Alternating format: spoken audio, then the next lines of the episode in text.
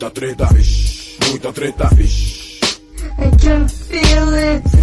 Muita treta, vixe, muita treta. Eu estou sentindo uma treta.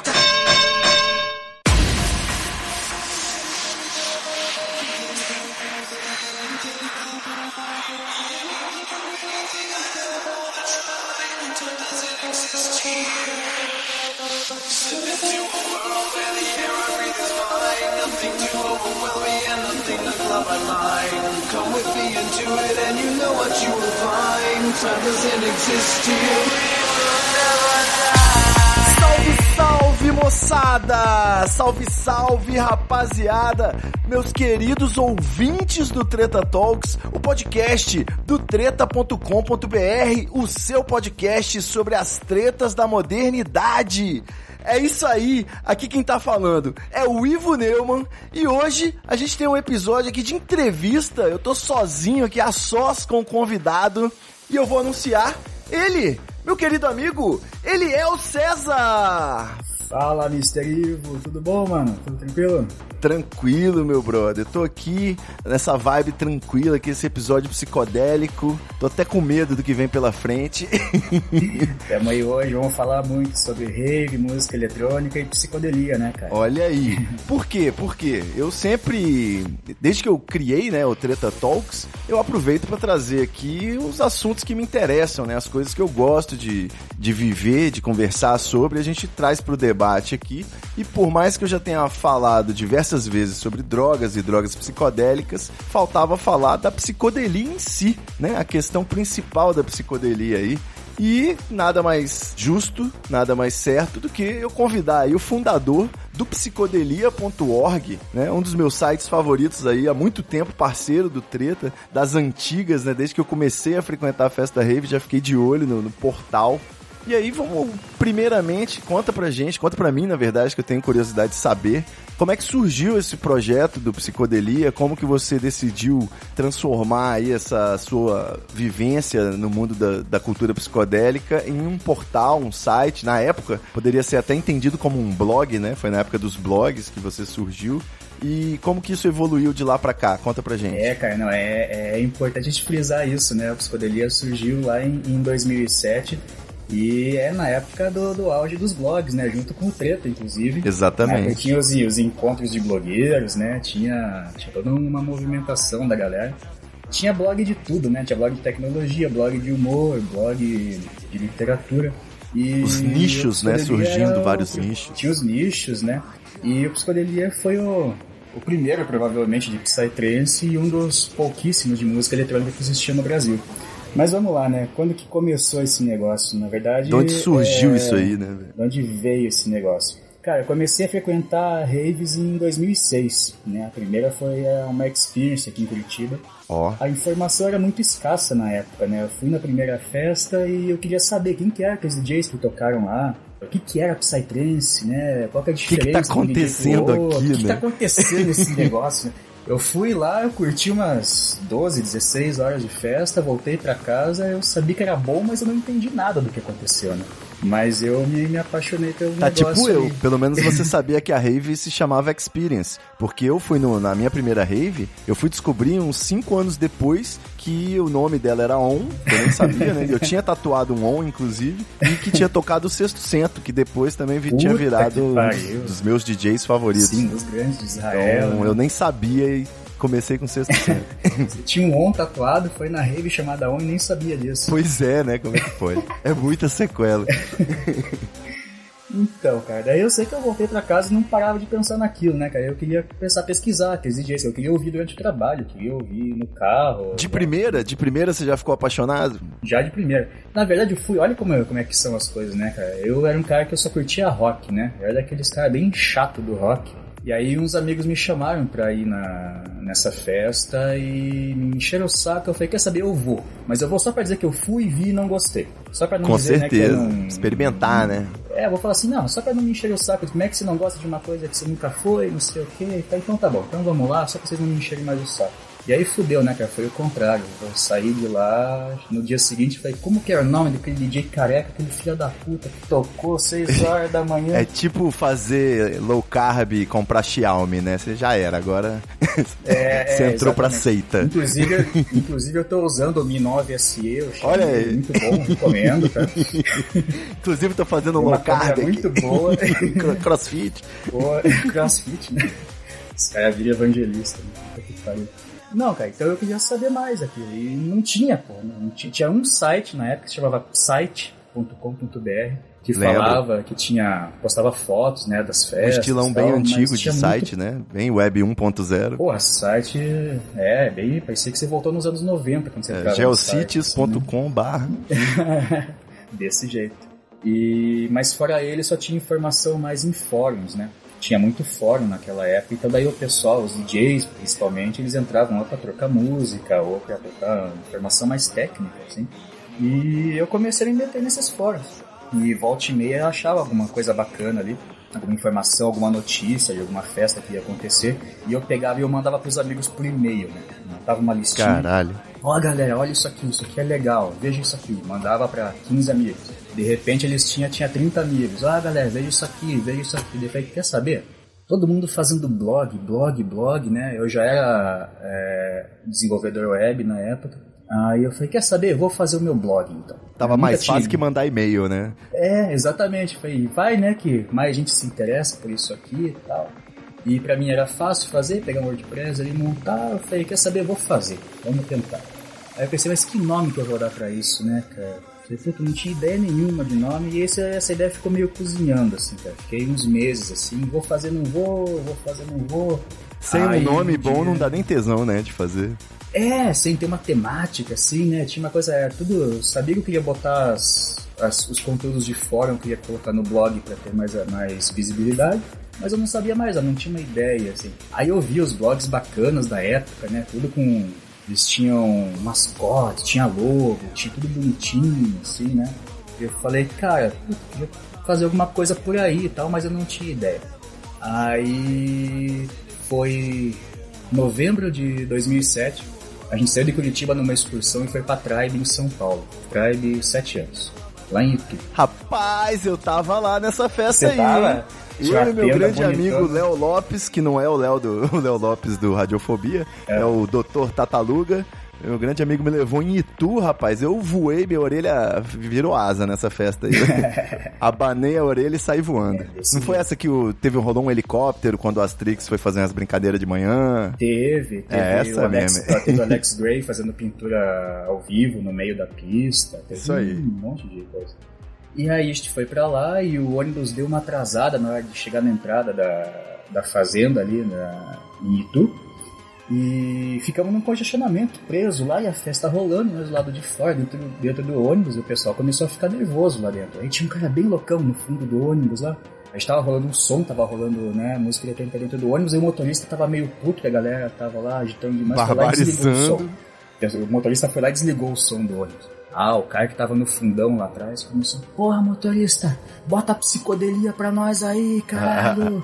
Eu preciso de psicodelia, a gente quer psicodelia, pá, pá, pá. E ficou agitando assim.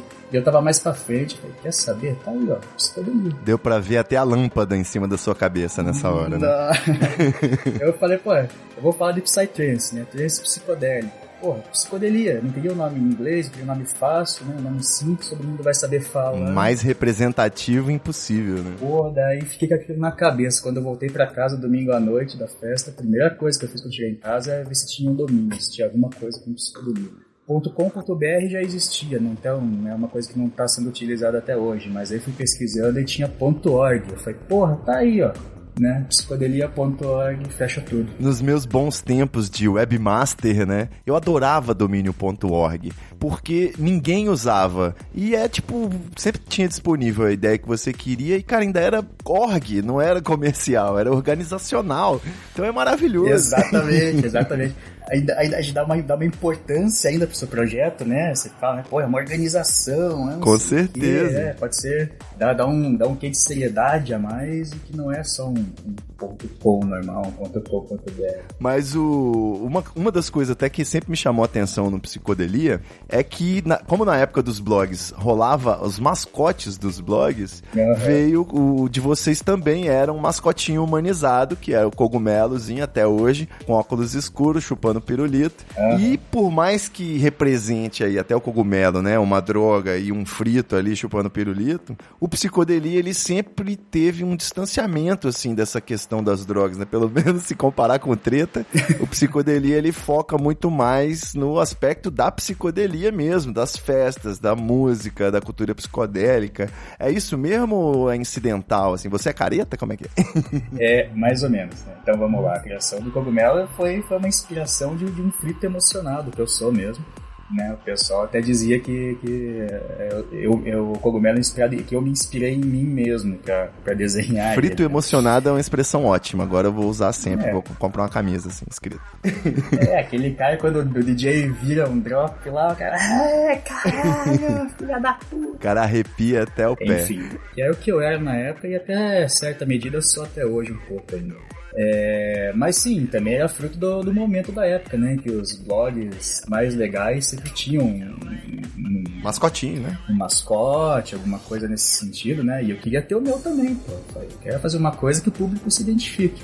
E o lance do pirulito era normal, né? Pirulito até hoje rola em festa, o pessoal né, utiliza, né? Tem sua utilidade prática ali, o pessoal dá, Com certeza. fica mordendo o plástico um pouquinho, né? Pra não, não machucar a boca, não, não morder a orelha, não morder a Ele bochecha. ajuda com os espasmos do maxilar e com o hálito. Ah, é- exatamente. Ele é multi, multifunção, veja só. Mas beleza, né? Então, aí ficou essa coisa bem festiva, bem, bem alegre. né? Verdade. A cara do blog. Ficou bacana, mas aí eu comecei a ver que o pessoal também, ao mesmo tempo, não levava tão a sério algumas coisas que a gente publicava.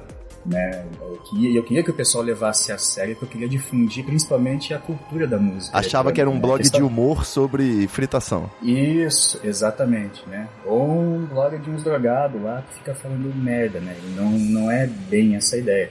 É, eu queria difundir a, a- cultura que existe por trás mesmo, que envolve toda a, a cena eletrônica, que envolve a, a, o Psytrance especificamente. E eu queria que as pessoas me levassem a sério. Então, assim, eu acho que ficou um, um equilíbrio, assim, né? É, O site tem uma cara leve, é, a gente trata alguns assuntos de, modo, de maneira leve, mas ao mesmo tempo eu não quero ficar focando muito na questão de drogas, principalmente, não por ser careta, até porque a gente não é, mas já tem tanta gente falando disso, e quando se fala de festa só se fala disso, quando aparece no Fantástico uma rave é pra falar de droga, né? Enquanto Então, você tem a cultura mesmo psicodélica sem espaço, né? isso, isso, isso, exatamente. Se fala tanto de droga e quando aparece em outros lugares, então deixa que eles falem tal, e vamos falar do resto que ninguém fala. Esse é mais ou menos o conceito. Muito bom. E com artigos muito bons. E sempre me chamou a atenção também o design, né? O layout bem resolvido, o sistema, digamos, a plataforma, Muito né? Dá pra Fui eu que perceber fiz. que, não foi feito por um drogado, pelo menos por um drogado profissional, né? Pelo menos isso. um drogado que tá sabendo o que tá fazendo. Isso. Só pra fechar aí o, o, o bloco biografia, como Ah. é que você resolveu a questão da monetização? Você conseguiu tirar algum proveito comercial, já que tem tantas festas e, e tal? Ou virou, continua sendo um hobby organizado com potencial, alguma coisa assim? Qual o projeto pro futuro do Psicodelia? Que eu sei que tem agenda lá dos eventos, cobre quase todos os principais festivais, né? Uhum. Tem muito conteúdo relevante, não sei como é que tá rolando de grana. hein? Grana, zero. É, Pra variar, vamos dizer né? Zero. Viva o variar, underground! É, é, é, isso sempre foi um problema, cara. Na verdade, porque a gente fala de uma coisa muito nichada, assim, né? Muito, muito específica. A gente não fala de música eletrônica no geral. Você não vai ver no Psicodelia coisas sobre uh, David sei lá, Guetta. o Alok, sobre Tomorrowland, David Guetta, né? A gente fala sobre Psytrance, que é um nicho dentro do mundo da música eletrônica. Dá pra falar sem hipérbole, né? É um nicho do nicho do nicho. Porque é um nicho Sim, dentro do sim, trance, sim. que é um nicho dentro da música eletrônica. É, e a gente meio que perdeu o bonde daí da questão da monetização, porque no comecinho eu até comecei a oferecer banner pras festas e tal, o pessoal até pagava ali, né, uns cinquentão, cenzão pra colocar um banner no, no site. Mas aí começou o boom do Facebook, todo mundo tinha sua página, todo mundo pode, pode falar direto com o seu público, daí as festas perderam interesse, assim. Então, Pode crer. Assim hoje- como os anunciantes em geral em relação aos blogs. É, porque daí hoje todo mundo, né, consegue através das redes sociais falar direto com o seu público, então a gente sempre Isso. teve muita dificuldade. Tem blogs, eu sei, os grandes, eles ganham dinheiro com isso, mas é porque eles falam com um público muito grande, né? Então, às vezes é interessante para uma marca. Mas pra gente aqui não, psicodelia tem uma média de acesso de 3 mil por dia, né? Daí não dá, não dá 100 mil acessos no, no mês.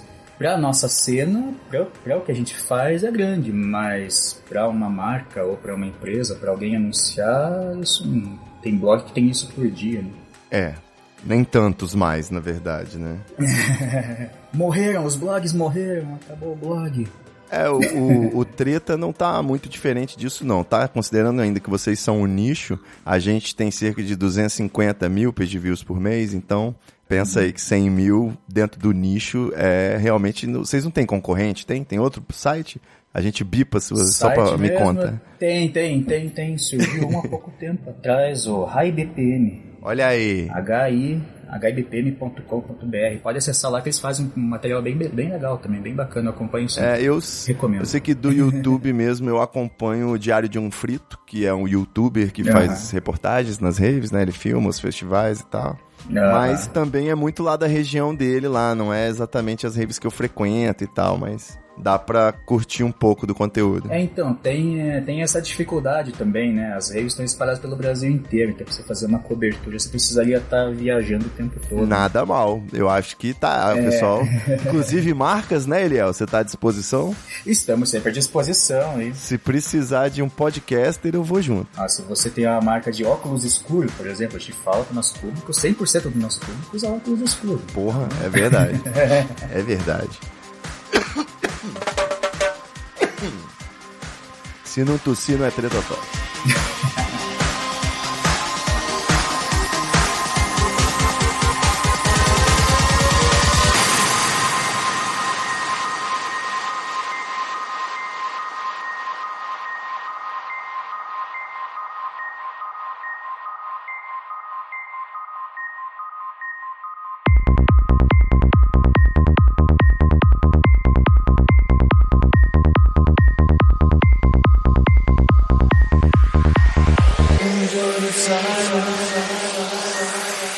Outra motivação, assim, que, que me deu um estalo, né?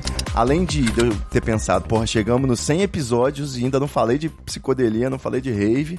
A gente teve episódio de redução de danos, mas ah, o tipo de festa que eu gosto, né? Ainda, passei dos 30 faz quase uma década e então, eu continuo frequentando as festas rave, principalmente festivais, né? Que você vai ficando mais velho e vai se. é, Como é que é? Se preservando um pouco mais. selecionada mais, né?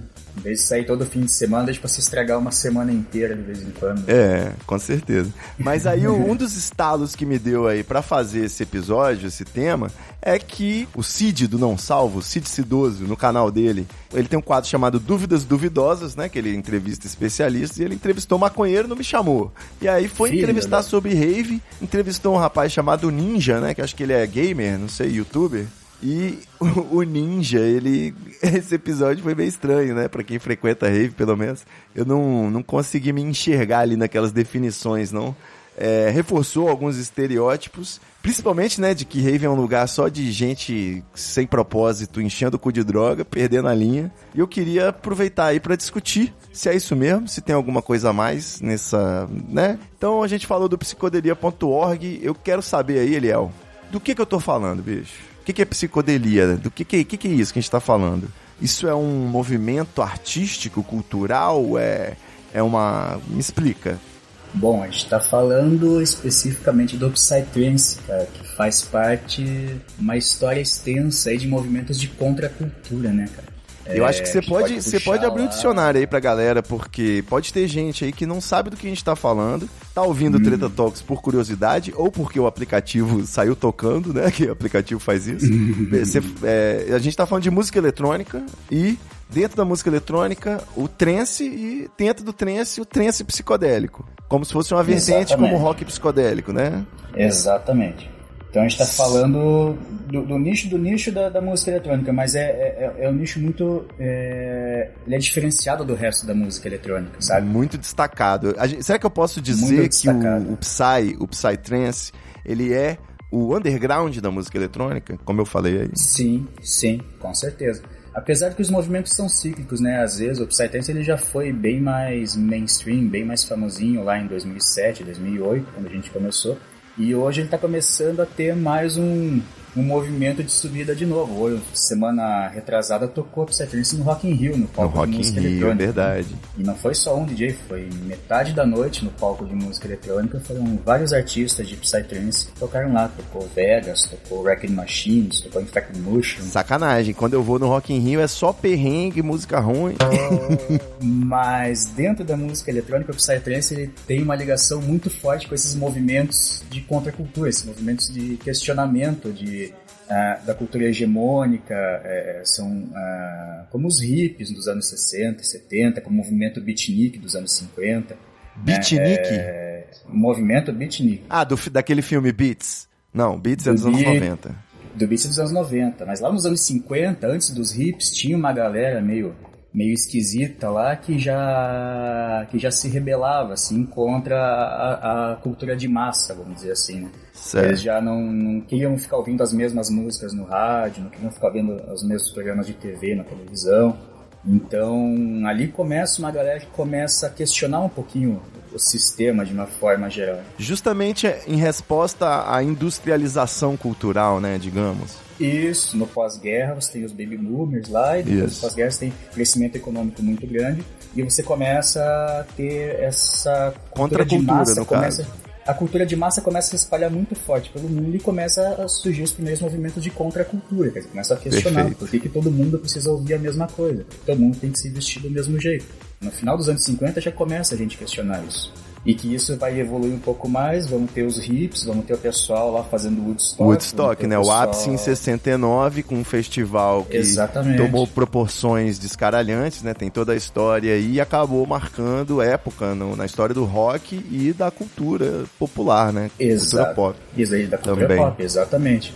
E ao mesmo tempo aqui no Brasil você tem o pessoal do tropicalismo também, que começa a seguir pela mesma forma de pensamento, questionamento da cultura de massa e etc. Então é um movimento que em vários lugares do mundo começam a pipocar, né? De gente questionando o sistema. O pessoal lá de maio de 68 na França, né? Tem o pessoal, enfim, em várias regiões do mundo, na América do Sul, na Europa, nos Estados Unidos. Eles começam a questionar isso. E esses movimentos eles vão dando sequência um ao outro. Depois vem os punks, depois vão surgindo vários outros. E o Psytrance da música eletrônica é um nicho de um pessoal que tem uma ligação muito forte com esse tipo de, de pensamento, entendeu? Então é por isso que pra mim ele é muito especial. Assim, um- uma rave ela não é igual uma balada.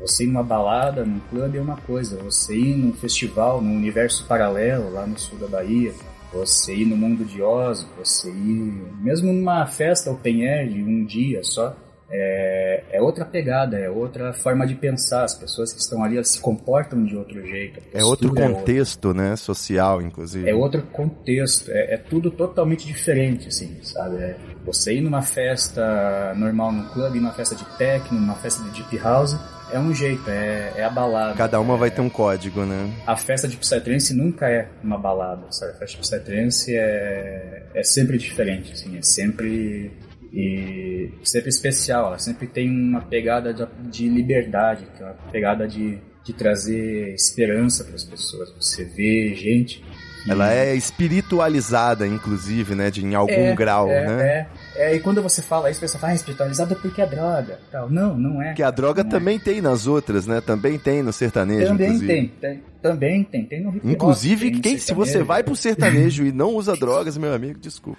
Mas tudo bem.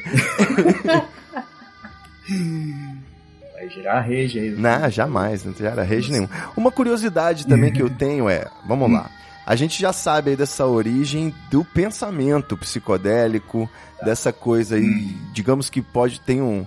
Eu vou sempre falar sobre drogas, né? Tem a ver também com o LSD e a, a Uhum. descoberta do LSD nos Estados Unidos, no mundo e tudo mais. Sim, sim. É, e depois a gente vai ter esse movimento aí dos clubbers na Inglaterra, né? O pessoal descobrindo a, o techno, a música eletrônica e ouvindo em festas não autorizadas, né? Nos anos 90, em lugares clandestinos, festas que você descobriu o endereço na hora, através de códigos e não sei o que.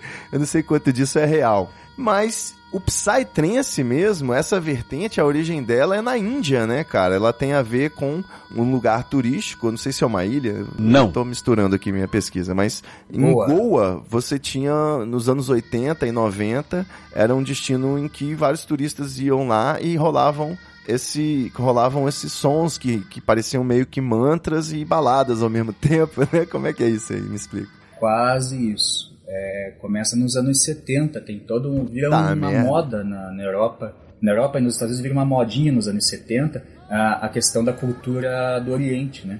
Hum. É, a cultura indiana, a cultura chinesa, eles viram moda nas roupas, viram moda em tudo.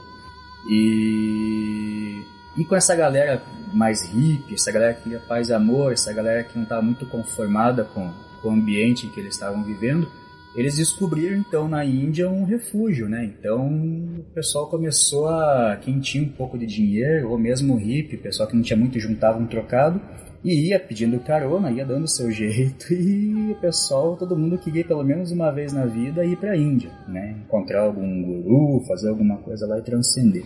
Acontece né? que é, alguma coisa assim.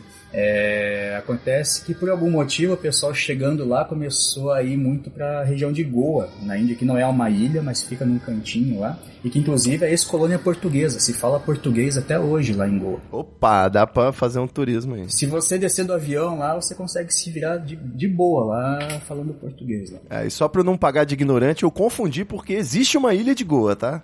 Mas Ah, também tá. é fácil porque existe uma ilha com todos os nomes do mundo. Mas tudo bem, continua. Exatamente. E o pessoal começou a ficar por lá, então esses hippies começaram a ficar por lá e não voltaram mais, né? E o pessoal começou a misturar então o rock progressivo da época, o rock psicodélico dos anos 70, Perfeito. com as novas tecnologias dos anos 80, fita DAT, enfim, tudo que aparecendo de coisa nova lá, de de novidade de tecnologia na parte de áudio, o pessoal começou a levar para lá também. E essa galera começou a fazer umas festas na praia, e aí foi misturando um pouquinho de música. Aí aí veio o trance europeu, que não tem nada Esse som é acessível? A gente tem como ouvir no YouTube, assim, o som que se ouvia nessa época? Tem, tem sim. Procurar sobre as músicas do. É que.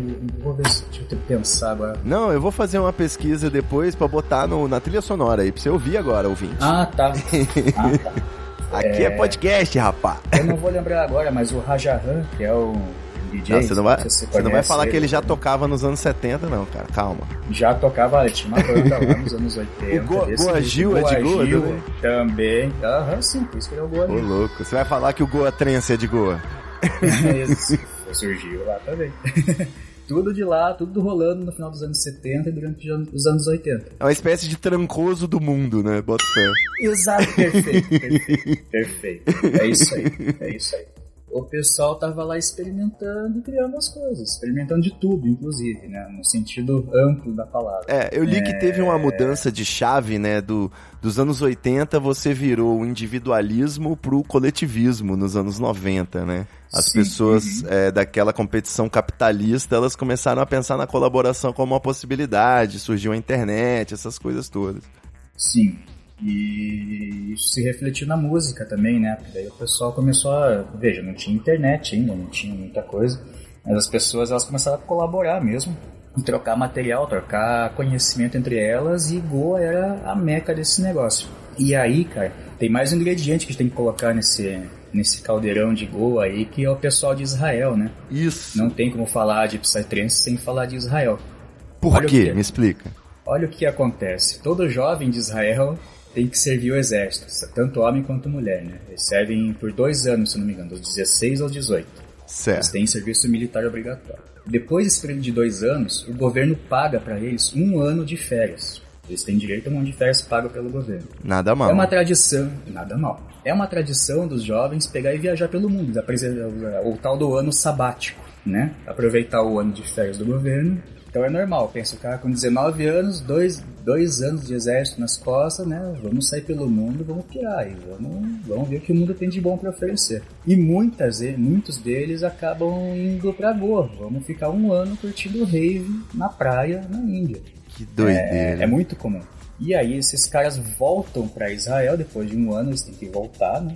E aí eles acabam levando, começaram a acabar levando toda essa cultura de Psytrance, de Goa Trance para Israel e Israel hoje também é um dos principais polos é um celeiro do mundo de música é um celeiro. Foi o meu primeiro contato é, com, com metade o dos grandes DJ, DJs do mundo são israelenses. Foi o, o, meu primeiro contato, né? Além da primeira rave que eu falei para vocês que eu descobri depois que era o Sexto Cento, Audiotech, hum. eu tive a primeira vez foi um amigo maconheiro meu me apresentou e falou assim: "Olha isso aqui, isso aqui é trance". Aí botou o DVD do Skazi, Written Run. Uhum. E aí, pô, é, quem, quem não gosta do rock and roll, quem não gosta do rock and roll ali naquela brincadeira, aquela figura louca, o Skazi parece um, um Merlin Manson soft, sei lá, uma coisa assim. Ele é um roqueirão, ele mesmo, é um, né, Exatamente, ele é o roqueiro que deu certo como DJ, né? Muito bom. e esse, esse... Você olha pro cara, ele é. Quem, quem não conhece, esse... ele é o estereótipo do roqueiro. Aquele cara, aquele cabelão grande, tudo bagunçado, com uma calça preta apertada. Exato. Uma guitarrona, umas tatuagens esquisitas. E o DVD é mostra um lifestyle muito doido, né? Arruaceiro nos hotéis, droga, andando pelado, não sei o quê, as meninas se jogando em cima. Mundo, Chega de helicóptero tá. na rave no Brasil, aí canta uma música com acelera em português, a galera começa a passar mal na pista de tanta doideira e chega no final aquele grande hit, I Wish, né? I'm playing the game. Sem falar que ela abre com Final Countdown, né? É bem interessante. Tudo isso para tentar encaixar essas nostalgia na trilha. então é isso. Então, por causa dessa coincidência do, do, estilo de vida do pessoal de Israel, eles acabaram absorvendo muita coisa e levando para lá e criando o estilo próprio deles. Se é o Israel YouTube, Play, né? Cara, que é só o playback na hora do show. até fala pro pessoal, se você quer saber o que é a loucura dos caras, coloca Rave Israel no YouTube Puta merda, cara. Tem vídeo dos caras no deserto, pelado, tem rei, tem festa, cara, tem, tem soldado, cara. Tem, uma, tem um vídeo que é muito engraçado. Tem os, os caras, uma caixa de som enorme, assim, ouvindo pro Psytrance, e os soldados pulando em cima de uns tanques, esse assim, monte de tanque estacionado um do lado do outro, Caralho. assim, os caras pulando em cima do tanque, assim. É, é, a música a MPB deles é, é o Psytrance. Só fritando e matando muçulmano o dia inteiro, né? Que alegria. que alegria. Tem, que, tem que dar uma pesada no treta, né? Não tem jeito. Foda. Pô, assim, deixou triste agora, cara. Não, volta, volta, volta. Isso é pra poder. Feliz, né, pensando em Israel. Pular o bloco. é...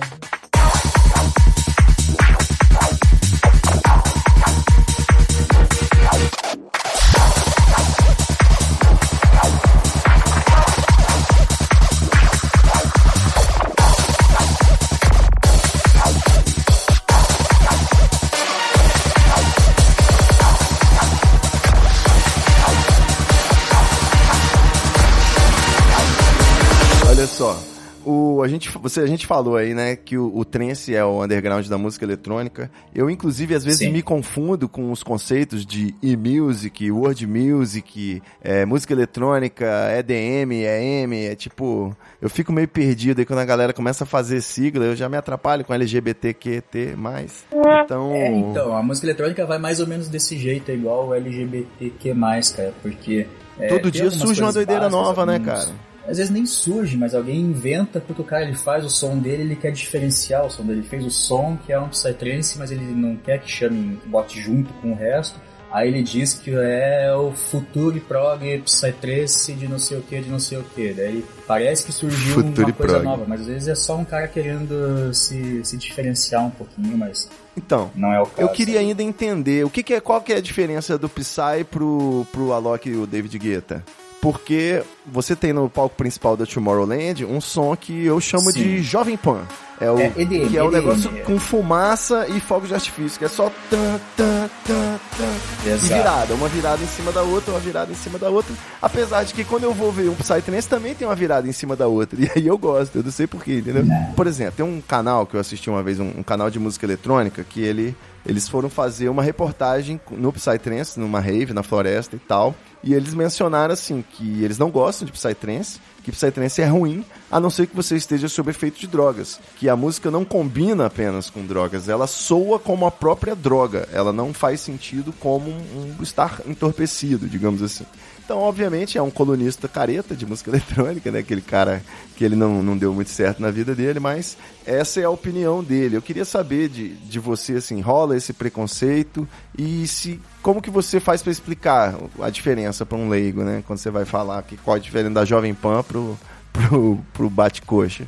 Preconceito rola, cara, mas rola dentro da música eletrônica entre todos os estilos, né? O pessoal defende o seu estilo de preferência como se fosse um time de futebol, que é uma grande bobagem. A treta generalizada, né? É, mas isso é muito por parte de, de um público que, que não que não entende direito o conceito da coisa, porque se você pensar os profissionais mesmo, os DJs, os grandes, eles estão sempre absorvendo um pouco de tudo. Pergunta o que um artista bom de técnico, que ele ou, escuta no carro dele, o cara escuta de tudo. Com certeza. Se bobear, o cara escuta Psytrance também, entendeu? Porque o cara consegue, ele vai absorver um, os elementos, uh, uh, os estilos, eles, eles têm trocas de, de, elementos e, e, de tendências entre eles também. Isso acontece na música em todos os estilos, não só na música eletrônica também né? Com certeza. Então esse negócio, esse preconceito é, é uma grande babaquice. Mas e o, a, o, o, racha do low com o, o, o Arretec? Não, mas o então, Dark, mas né? Tá, o pessoal isso, que gosta de um full-on.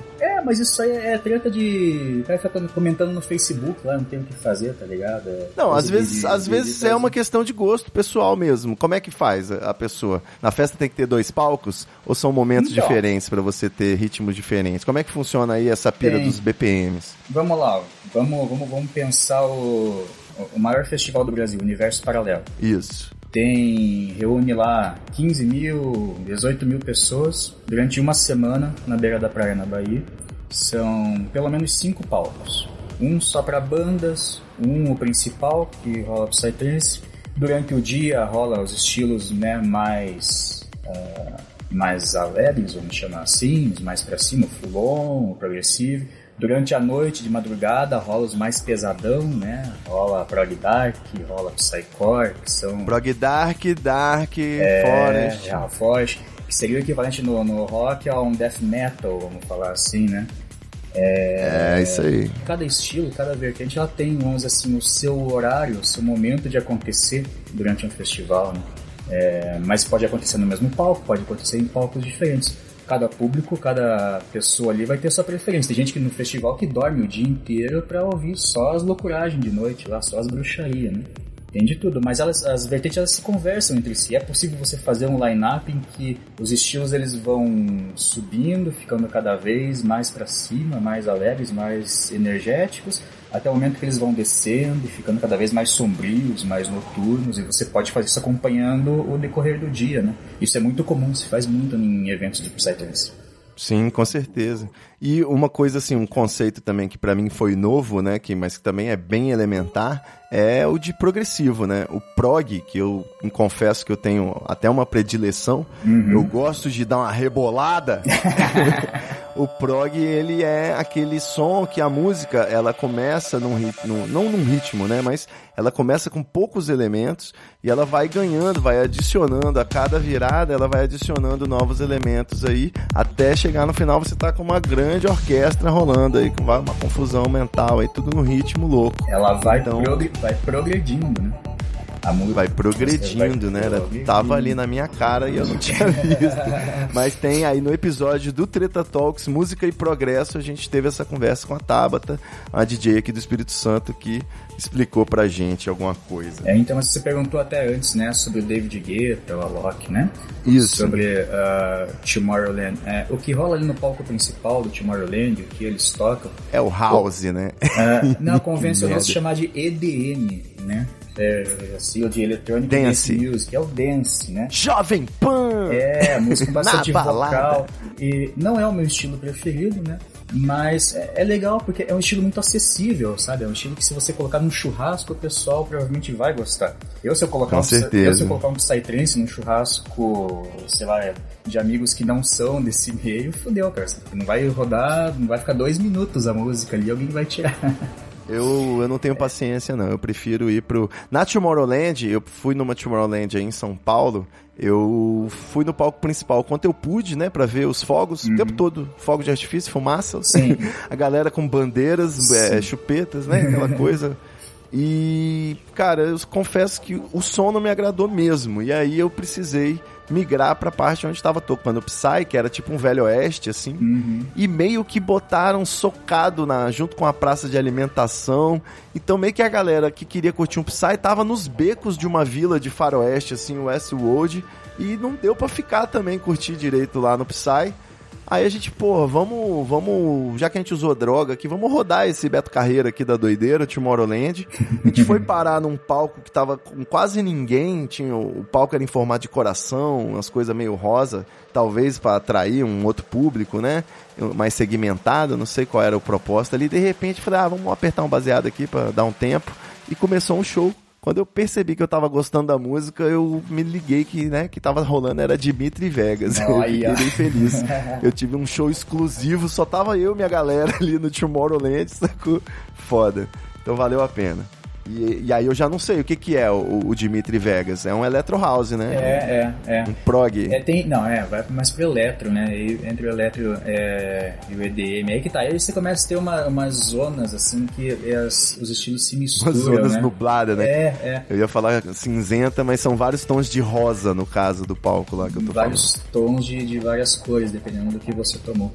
É, mas você pode ver que mesmo os, os, artistas, eles têm evitado hoje se rotular, né? O cara não diz assim, eu sou DJ de, de Electro House. Você vai entrar no SoundCloud... É, quando fala o ritmo no, no, no line-up tem vírgula, tal coisa, vírgula, é, tal coisa. É, exatamente. Porque às vezes mesmo, no mesmo set o cara pode sair e passar, várias coisas. passar de um estilo pro outro, assim, né? Mas isso aí, então, isso aí é um mundo totalmente diferente do mundo que você vai, que você vai ver no evento de Psytrance. No evento de Psytrance você vai ver o cara descalço, com o pé na grama, no meio de uma chácara que vai estar uma hora da cidade, no meio do mato mesmo, porque é disso que o pessoal do Psytrance gosta. Isso. Gosta de levar sua barraca, gosta de ficar acampado, gosta, né, de se tiver uma cachoeira no, no, no, no rolê, melhor ainda. Né? Essa é mais ou menos a Ficar cara tranquilo, né? Ficar tranquilo. Mesmo que tá com os adereços aí da moda, mas tá confortável, tá suave, tira a roupa se quiser. Exatamente, desse jeito. Quem tem família, é muito comum você ver criança em festival de Psytrance. Se você procurar vídeos do universo paralelo no YouTube, você vai ver a quantidade de, de takes que aparecem crianças, esses eventos, esses festivais, inclusive, uh, eles, eles têm espaços específicos com atividades específicas para crianças. No universo paralelo é o espaço circulinho, né? Eles têm um espaço para os adultos que é o espaço circulou, com várias atividades de malabares, artesanato e tal. No mundo de Oz, um amigo meu levou o filho dele também, de 4 anos, pô. É, assim, tranquilidade é, total. Exatamente, o pessoal fala, você é louco, vai levar criança pra rave. Não, mas não é uma rave qualquer festa é rave de Psytrance. E ali você vai ver a quantidade de crianças sempre fazendo atividades. O pessoal sempre levam é, profissionais para propor atividade para as crianças. É tudo muito bonito de ver, assim, sabe? É lúdico, assim, para criança. É muito bacana. Mas, mas Ariel, peraí, peraí, cara. Você, agora que eu percebi que a gente também tá, eu nem vi hum. o tempo passar, mas uh, eu queria ainda terminar esse assunto dos ritmos, porque hum. eu tenho uma questão muito importante aqui, um assunto que me é muito caro, inclusive eu já falei no Treta Talks, não sei qual é a receptividade da galera não, mas um belo dia eu fui no Festival Cachoeira Alta em 2007, era um festival no, no, em Minas Gerais, Caralho, é em Itabira, eu acho que é em Itabira, terra do é Carlos é Dumont de Andrade. E na Fazenda Cachoeira Alta tem uma cachoeira que por acaso é alta, é linda, é, é mística. E esse festival foi lá, inclusive, que rolou uma história que eu contei no Não Ovo, no episódio que eu falo sobre drogas, e eu contei uma experiência que eu tive lá, que eu encontrei Jesus, literalmente. Eu tive uma alucinação religiosa. e depois de nove anos, em 2016, eu voltei nesse mesmo lugar, só que era um festival chamado Pulsar. E eu tava com os amigos, tava com a minha namorada, mas quando eu cheguei lá, doido pra ouvir um prog, doido pra balançar o bumbum, tava rolando um tal de high-tech. E me falaram, falaram assim, não, meu amigo, aqui é acima de 160 BPM só. E eu não sabia nem o que, que era 160. Não tinha nem o funk 150 BPM na época, eu nem conhecia, entendeu? Sim, e galera, sim, é um sim. ritmo muito louco, é um ritmo muito acelerado. O pessoal se chacoalha para dançar, né? É, você tem o Dark que é acelerado, você tem o, o Forest, né? O Dark, Prog Dark, mas o high-tech, ele não é nem necessariamente obscuro, ele às vezes ele é alegre, ele é para cima, ele é de dia, só que ele é acelerado. E aí eu te pergunto, qual que é o limite do BPM pro DJ não ser confundido com o gerador da festa? Motor ligado. Tem que ter limite nessa porra. Que até onde o ser humano aguenta? o ouvido humano consegue captar. Cara, não Eu não sei se tem um limite não, cara. Eu sei que eu já ouvi som acima de 200 BPM já. 200, né? Para Tem com isso. produz... Aham. não sei até, rapaz. Deve ter algum limite de, BPM que depois, de um certo ponto, acho que vira um som contínuo, né? Tipo um pam, assim, assim. Você não escuta nem mais a, a, a, a diferença entre as Depende do batidas. quanto você estragou seu ouvido nas festas, né? É, no iPod. É, é, né, não. Tem, né, mais ou menos as faixas ali, né? Se for pegar o, o Fulon, por exemplo, ele vai do, do 138 até o 145 BPM. E abaixo do 138 ali você tem ah, o prog, né? O progressivo. É, pra cima lá do 160, com certeza, vai, vai o high-tech. 180 você vai ter track, você vai ter Nossa algumas Senhora. músicas ali. É, por isso 180 que eu já é quase um motor mesmo. Vai, vai por aí. É, eu dei risada, a escola lançou aquela 150, versão nova né? lá de cerveja lá. É, eles chamaram de 150 BPM como se fosse a coisa mais impossível, coisa mais, mais forte, mais não sei o que. 150 não sabem de nada esses caras. Já vi coisa muito pior. É, e foi engraçado, Eliel, porque eu vi ao mesmo tempo o funk acelerou e o trance acelerou. Psytrance acelerou com high-tech. Nesse festival aí, quando eu cheguei, cara, o cara, assim que eu montei minha barraca, saiu um sujeito muito louco da barraca ao lado e ele olhou pra mim e ele tava com high-tech escrito na testa, tatuado. E eu falei assim, caralho, essa porra deve ser muito boa mesmo. E, velho, eu demorei um tempo pra assimilar. E hoje eu consigo curtir pra caralho o high-tech. Quando rola um high-tech no meio da festa, eu fico maravilhado e pulsar. Graças a Deus fui no último. Se Deus quiser, vou no próximo, que é maravilhoso. Recomendo. Sempre em junho. É, então. E tá muito na moda, inclusive, o high-tech. Pessoal mais novinho que tá começando aí em festa, pelo menos aqui em Curitiba, as festas de high-tech, você olha piazada, assim, de 16, 20 anos ali, é, é o que mais tem hoje. E quando tem festa com vários estilos misturados, é um- uma da- das horas em que a pista mais enche, assim. O pessoal tá, tá curtindo muito, tá muito, muito em alta dentro, dentro do Psytrance, o, o high-tech, sim. Você não falou que se você gosta, né? Você não gosta. Você falou que tá na moda. Não faz muito, não faz muito meu, meu estilo. Meu negócio é, é. É, e pra fechar o- o questão dos ritmos, eu também não posso deixar de mencionar o Down Tempo, que é o som do chill out, e eu também gosto muito. Gosto inclusive de fritar no Down Tempo, de ouvir, né, do dia a dia. Recomendo também. Recomendo pro pessoal que estiver ouvindo pesquisar aí Pedra Branca. Isso. CPF, Racha Coco. Pedra Branca, especialmente o álbum Feijoada Polifônica, é excelente. Pra quem gosta de um som pra ouvir em casa, de boa, curtir, ficar, dar uma relaxada, é sensacional. Inclusive, fazer aí um. mandar um abraço pro meu o ouvinte ilustre aí, o Felipe MD. DJ de Down Tempo, que eu conheci lá no Réveillós. Aliás, foi no Pulsar que eu conheci ele. E ele tava tocando com a camisa do MST. Todo o meu respeito aí no meio dos playba. Sempre bom. Deve ter sido engraçado. Deixa o pessoal meio. Ah, o que, que tá acontecendo? Porra, é essa?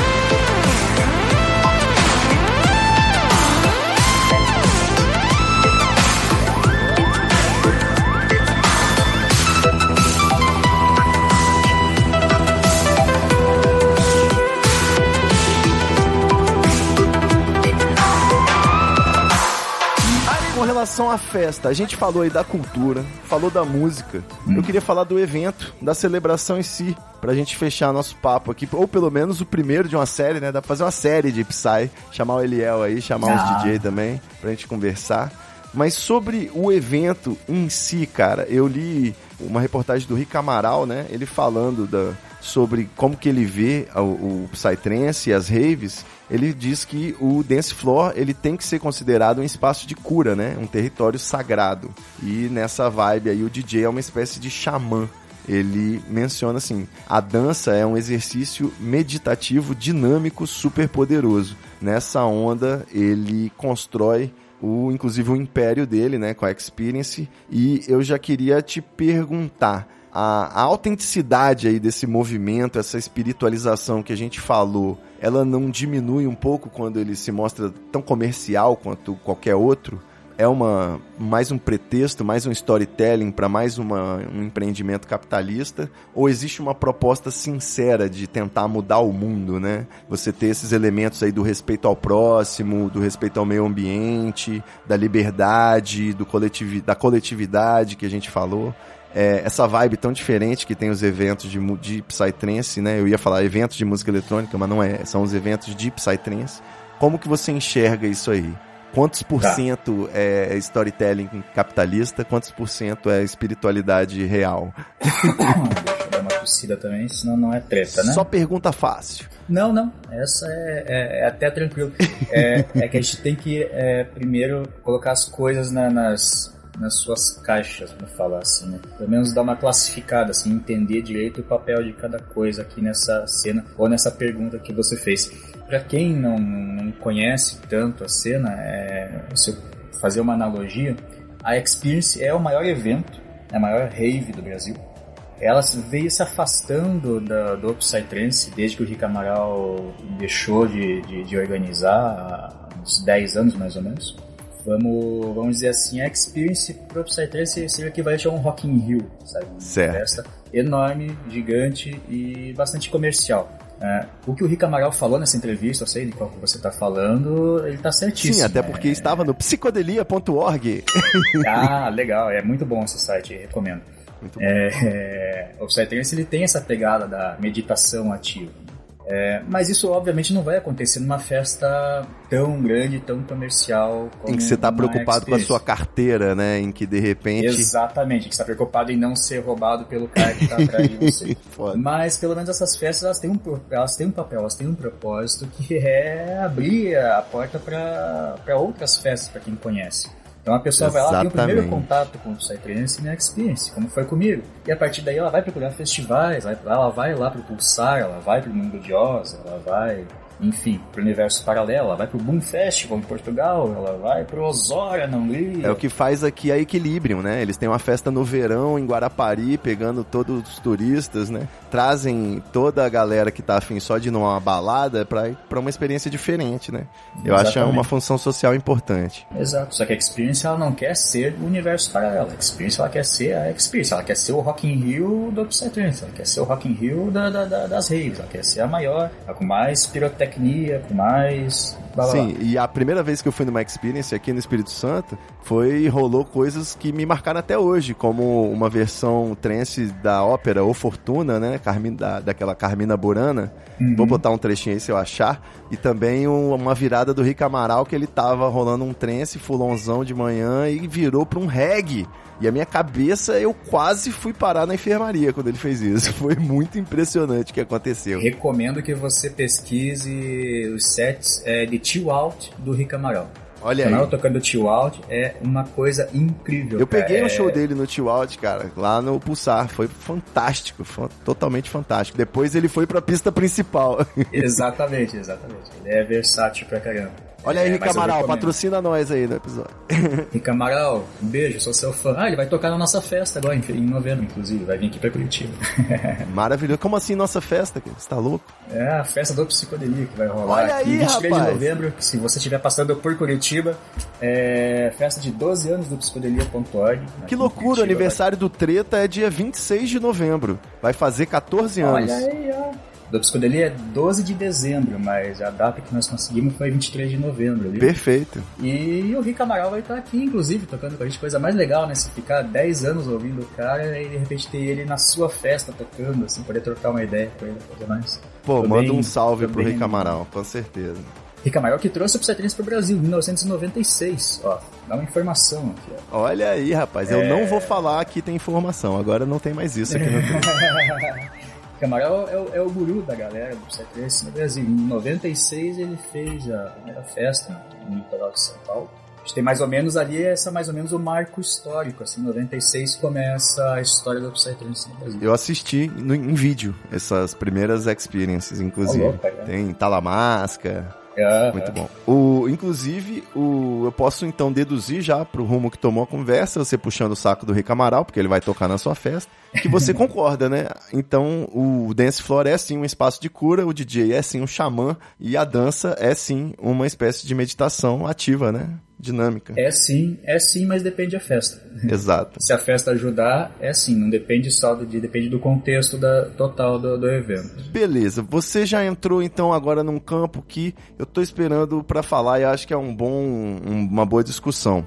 Eu virei muito fã da Aldeia Outro Mundo, né? Que é um, uma ecovila lá em São Paulo, onde tem o Mundo de Oz em abril ou maio, não sei, e tem o Réveillon. Passar o Réveillon lá no ano passado foi uma experiência incrível, apesar de depois eu ter visto a fatura do cartão de crédito ter ficado um pouco arrependido daqueles sete dias de esbórnia e hedonismo. E eu fiquei assim encantado com o lugar, com a proposta, com para usar a palavra exata, a vibe do, do, lugar, do evento, né? Como tudo foi maravilhoso, você tem um supermercado com preços de supermercado dentro do festival, você ter a cozinha, você ter acesso a toda a estrutura, o banheiro sempre limpo, vazio e quente, né? Você ter todo esse conforto aí, uma espécie de Disneylândia da doideira. Só que tá rolando também uma monopolização, né? O Adana agora é lá na Aldeia Outro Mundo, outros festivais também foram incorporados, eu não sei, se fundido. E o próprio, a figura do fundador aí, o Beto Carreiro, do Mundo de Oz, é o Defo, né? Ele é um, ele faz vídeos pra galera, pros fãs do evento que acompanham e tal. E ele mencionou aí um dos, uma das principais críticas das últimas edições que não vai ter mais bonde da Oakley no Mundo de Oz e no Réveillon, nos eventos lá na aldeia Outro Mundo que a galera tava falando que tava rolando um bonde da Oakley, o pessoal de óculos guarda-chuva, que fica cheirando loló, que anda com aquela medusa, que inclusive eu fiquei sabendo, só conheci a medusa quando eu, o Defo falou mal e eu já tô querendo uma pra mim. Minha namorada tá puta da cara que eu falei que eu vou comprar uma, mas eu fiquei encantado com a, com a ideia da medusa. E enfim, Queria saber a sua opinião aí. A gente não tá, apesar de a gente não ter muito local de fala aí pro assunto, mas essa coisa de você querer vetar o bonde da Oakley, né? Vou vetar utensílios da marca Oakley no meu rolê. Isso não é uma espécie de racismo? Problematizar aqui no Treta Talks. O que, que, que, significa isso? Você é... quer evitar que, que é, pessoas que cheiram loló vão na sua festa para cortar a sua vibe, Playboy? É isso? É, é, é, mais ou menos por aí, que esses caras eles enchem o saco demais. aí que tá. A, a, questão não é a, a Oakley em si, até talvez seja, não sei se esses caras são patrocinados pela Oakley ou não, mas isso é uma praga que se espalhou pelas festas no Brasil. Isso o quê? Me explica. Cara, qual que é o problema? É o loló? Pra mim, Cara, o grande problema é o loló, sacou? É o loló e o guarda-chuva do caralho, que os caras dão vontade de enfiar Ah, o guarda-chuva incomoda, né? Com certeza. Incomoda, porque os caras ficam balançando pra cima e pra baixo, batendo nos outros, batendo na cara dos outros com aquele guarda-chuva lá e se achando os bonitão. Se ficar isolado de guarda-chuva só se protegendo do sol, até que vale, né? Sim, fica lá pro fundo da pista. Os caras querem ficar no meio da pista, na frente do palco, sacudindo aquele guarda-chuva e chegando o loló. Aí eu concordo com o Defo, assim, tem que barrar. Bom, aí é fácil de resolver, né? É só proibir o guarda-chuva na pista, pelo amor de Deus. É igual proibir cadeira na pista, porque eu nunca vi essa cadeira na pista e nas laterais você ter que passar no labirinto para chegar no bar e no banheiro. Pelo amor de Deus, velho, eu não vou mais quando rola. Mais um exemplo de gente que enche o saco. Os caras que acham que a pista é a praia, que o cara bota a cadeira lá e fica sentado. Estende a espreguiçadeira, né? Deixa a pista para quem quer dançar, porra. Quer sentar, vai pro fundo, vai pros cantos da pista fica longe, fica na barraca, fica de boa. É, se a festa estiver vazia, você pode deitar na frente da caixa. Eu já fiz isso é. algumas vezes, mas, pô, se estiver vazio, né? Mas eu acho que o que o Def quis dizer foi mais isso, entendeu? Ele não vai barrar o cara que tá entrando com um óculos da Oakley, mas o pessoal é, foi com todos esses equipamentos bizarros, que eu não sei por que a Oakley fabrica isso. A medusa é para quê? É para mas... fumar maconha? Eu não entendi pelo direito. Pelo amor de Deus. É o que, que é aquilo? É uma peruca? É um óculos que tem dreads. É, não, ele é tipo um negócio para proteger, é para esquiar aquilo lá. Que o Meu Deus. Usa. É, tem aquela medusa para dar o efeito quando estiver descendo a, a, montanha, esquiando. É tipo um gorro meio capacete de couro, assim, que fecha a cara inteira da pessoa. Entendi. Então aí quando você é pra proteger do frio, do vento cortante, aí quando o cara tá descendo. E faz um efeito faz um... esvoaçante de cabelo, né? Isso. É, mas vai usar isso lá em Bariloche, pô, esquiando. Vai eu não sei, cara, eu acho que eu sou muito liberal, entendeu? Eu sempre fui a favor da farofa. É. Teve uma época aí que eu ouvi até Chapeleiro, Frog, DJ Mandrake. Ah, até Chapeleiro. É, eu acho que o importante é ser feliz, sabe? Não fazendo mal a ninguém. Não, mas tá certo. Tinha um cara que levava um carrinho de picolé pra festa vazio. Não sei, sabe? Se não estiver fazendo mal para ninguém, vale tudo. Então, mas o bonde da Oakley estava incomodando as pessoas. Isso já é, isso com certeza. uma certa resistência. Se não tivesse abusado disso, ninguém teria nada contra. Mas enfim. Mas eu acho que é mais questão lá do, do pessoal da, da aldeia Outro Mundo mesmo. Inclusive fazendo elogio para eles, que lá eles fizeram, o Beto fez um trabalho incrível lá, pegou uma fazenda e fez toda uma estrutura né, específica pra rave, pra festival. É a Disneylândia animal. da doideira, cara. O lugar é maravilhoso. Você não tem noção, a minha pulseira foi a número 420. Eu não queria sair de lá nunca mais, cara. Eu tava, vivi os melhores dias da minha vida, brother. Você tá louco. Tá Era da isso. pista, barraco, chill out, tinha um laguinho, uma pizzaria. Rapaz, é coisa de doido, velho. É de outro mundo, literalmente. É. E os maiores festivais aí do Brasil, você chegou a conhecer alguma coisa além do AP? Eu não tenho nem idade nem disposição pro AP, não, sem chance. Ah, bom, tem o Adana aqui, que acontece pertinho de Curitiba. Acontecia, né? Em Santa Catarina Agora até vai pra aldeia outro mundo. sofreu perseguição, a prefeitura de, de Rio Negrinho não quis mais os caras ali, começou a impor dificuldade e os caras foram pra aldeia outro mundo. Tem o Pulsar, tem o Mundo de Oz, na, naquela cachoeira bem bacana. Esse ano no Réveillon vai ter o Yanomami também, que parece que vai ser muito bom. Vai ter o Sectio Aurea, uns DJs fodas da Suíça. Esse ano aqui em Santa Catarina aqui vai ter o Terra Azul, que é do pessoal aqui de Curitiba, mas eles fazem o festival lá em Santa Catarina, em Rio Negrinho também, durante a, a virada do ano, vão ser quatro ou cinco dias ali, de dezembro até janeiro. Mesma pegada de festival, criança, família, bem bacana também. Que mais? Deixa eu ver se eu lembro aqui. Muito bom. Né, eu tava com vontade de ir no Boom do ano que vem, lá em Portugal, que Sim. dizem que é uma das melhores experiências de festivais do planeta. Sim. Só que em seis horas esgotaram os ingressos, né? Uma beleza. É, tá tipo Rock in show Rio. do YouTube, né? É, pois é. tipo Rock in Rio. E nessa também eu tinha um sonho antigo, que era ir na Casa Antip, que é uma espécie de spring break que tem no- nas praias da Ucrânia, né? Ele Sim. pega o verão europeu, é, uma- é um festival de um mês. Vai de, É. de julho até agosto, pegando o verão europeu. E é bem abundante de libertinagens, topless e drogas. Então, sempre foi uma... Eu sempre tive vontade de conhecer a Ucrânia. Não sei se 100%. ainda tá em alta, né? Mas me parece uma opção melhor do que o Burning Man, que afinal de contas o Burning Man tem muita areia. Putz, falar pra você que eu queria ir um dia no Burning Man, mas eu penso nisso também. Deve ficar um mês tirando areia da orelha. É, né? você tem que estar medicado. Eu tô conversando com o Miro e o Charles, a gente tá tentando fazer um bonde do treta no Burning Man. Você ouvinte que quer entrar com a gente, vamos fazer um consórcio aí. O Eliel vai, vai junto também. Cobrir pro psicodelia. Let.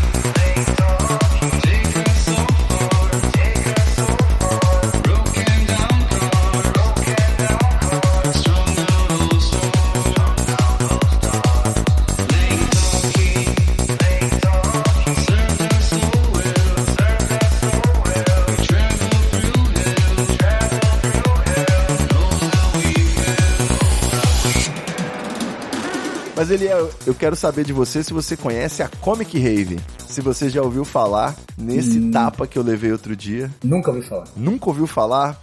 Puta merda, e agora? Agora eu vou ter que te mostrar, senão você não vai nem entender do que, que eu tô falando, cara. Comic Rave, deixa eu pesquisar. Olha, rapaz, não conhecia, né? Você já viu? Eu Já vi Rave pra Jesus, já vi... É isso que eu ia te falar. Eu quero saber se você já foi na rave dos Vingadores, a rave da Marvel. o palco é o Tony Stark soltando foguinho, soltando poder. E aí você vai ter o Hulk também lá na festa. Você tem a pulseirinha escrita Eu sou Groot para você fazer parte desse universo. E a tenda é em formato do escudo do Capitão América judeu. É uma, a estrela virou uma estrela de Davi, é muito legal. Vou botar o link aí pra galera Sim, ver. pra fazer né, a, a referência a Israel, né? É, ó, os caras são criativos. Olha aí. Gostei, cara. Vou conhecer, quero conhecer. Acho que ano que vem eu vou. Você é contra esse tipo de farofa, né? Não, não, não sou contra. Cara. Falo brincando, eu falo, tem esses papos ali, que nem eu falei do bonde da ópera ali, mas eu, eu concordo com aquilo que você falou ali. Eu sou mais pro seu ponto de vista. Você curte o Mandrágora? As pessoas têm. As pessoas, né? Não, limites, né? Não, brincadeira, pô. O Mandrágora volta e meia tá aqui em Curitiba, aqui, volta e meia a gente vê ele. Ele é político agora, não pode falar mal de ninguém da cena. Não, não. Não posso não, porque os caras são chatos pra caralho, daí Não, mas os caras têm que ter liberdade mesmo, cara. Deixa os caras fazer o que quiser. Se começar a botar regra, aí quem que vai definir o que pode e o que não pode, né? O, o Defo lá diz que não pode bonde da ópera porque o espaço é dele, a festa é dele, né? Mas Casa dele, né, pô? Faz o que... Exatamente. Minha casa, minhas regras, né? Mas no resto, deixa os caras que, que façam o que quiserem, cara. É. Comic Rave, eu vou, vou botar no calendário aqui, ano que vem vamos ver, se tiver de novo eu vou. É. Bom, três perguntas finais, eu vou soltar as três e aí você fala o que você quiser pra gente Sim, poder encerrar aí. Esvaziar a mente e viver o presente nessa coisa do mantra, da- do, trance, da rave, não é uma, uma- um pensamento meio hedonista, um lifestyle meio individualista, ao contrário da proposta de coletividade e tal? É errado você afirmar que o movimento psicodélico atual, né, ele é fortemente marcado pelo MDMA, o êxtase, já que ele vem aí do, do mundo já vinha da maconha, do LSD, do álcool e o êxtase foi o estopim para toda essa cena, todo esse sentimento novo, esse pensamento de, de paz na terra e amor ao próximo. Não pode ser um reflexo químico, né, também. E por fim, será que a, a mensagem mais importante do trance psicodélico não é beba água, né? Hidrate-se. Você aí, ouvinte, vá tomar sua aguinha. Vou tomar uma água aqui, bro, só por causa disso. Fala pra mim, Eliel. Então vamos lá. Se é meio egoísta, meio hedonista, só esvaziar a mente e viver o agora, cara, talvez seja, mas a festa tá ali pra isso. É uma bolha, é um momento de que você vai curtir com você mesmo. Ou você já tem o resto da vida e o dia inteiro, o mundo inteiro pra você resolver as coisas. Eu acho que você tirar um dia ou algumas horas pra você esvaziar a cabeça, eu acho que é saudável e necessário Faz bem pra É, você e pro mundo, né? faz bem pra tudo. Estraga um pouco o corpo, mas a, a alma, cabeça, ela volta renovada pro, pro mundo real, vamos chamar assim.